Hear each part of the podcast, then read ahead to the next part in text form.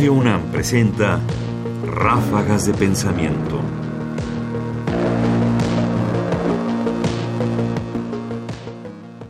El mundo y los alcances de la ciencia. Durante las conferencias de prensa del doctor Hugo López Gatel, durante los últimos meses, se han tratado muchos temas, algunos verdaderamente apasionantes, como los que tienen que ver con la forma como nos representamos el mundo. Hemos elegido pequeños fragmentos que hemos editado de algunas de estas conferencias justamente para destacar este punto en particular. Escuchemos al doctor Hugo López Gatel. ¿Por qué confiamos en los datos y confiamos en su interpretación? Porque los métodos epidemiológicos existen, se han desarrollado a lo largo de muchos años y en el tema de las enfermedades de muy amplia propagación, técnicamente esto se llama fenómenos inconmensurables, disculpen ustedes el tecnicismo, lo que quiere decir inconmensurable es no se puede medir de manera directa. Y hay muchísimos fenómenos en la, en la realidad que son inconmensurables, no se pueden medir, porque son tan extensos o bien ocurren de manera tan eh, mm, extensos geográficamente o cambiantes en el tiempo, que es ocioso tratar de medirlos de manera directa. Ráfagas de pensamiento. Es un error metodológico suponer que solo lo que se ve existe y al revés, que lo que no se ve no existe. Y sin embargo, en muchos países se sigue utilizando la idea de voy a hacer pruebas a todos, voy a detectar todos los casos, y lleva a un error de interpretación, que es pensar que lo que se ve es lo único que hay.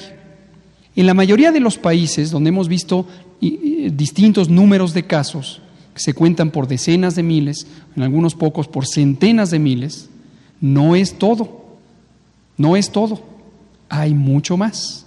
¿Cuánto más?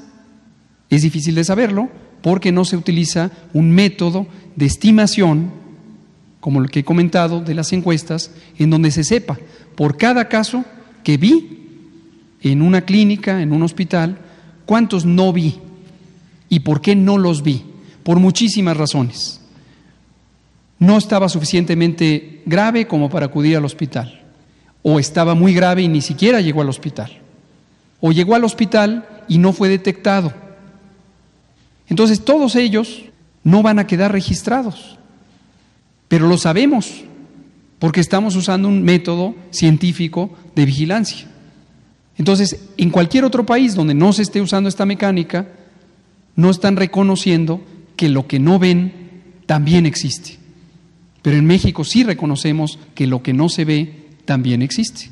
Ráfagas de pensamiento.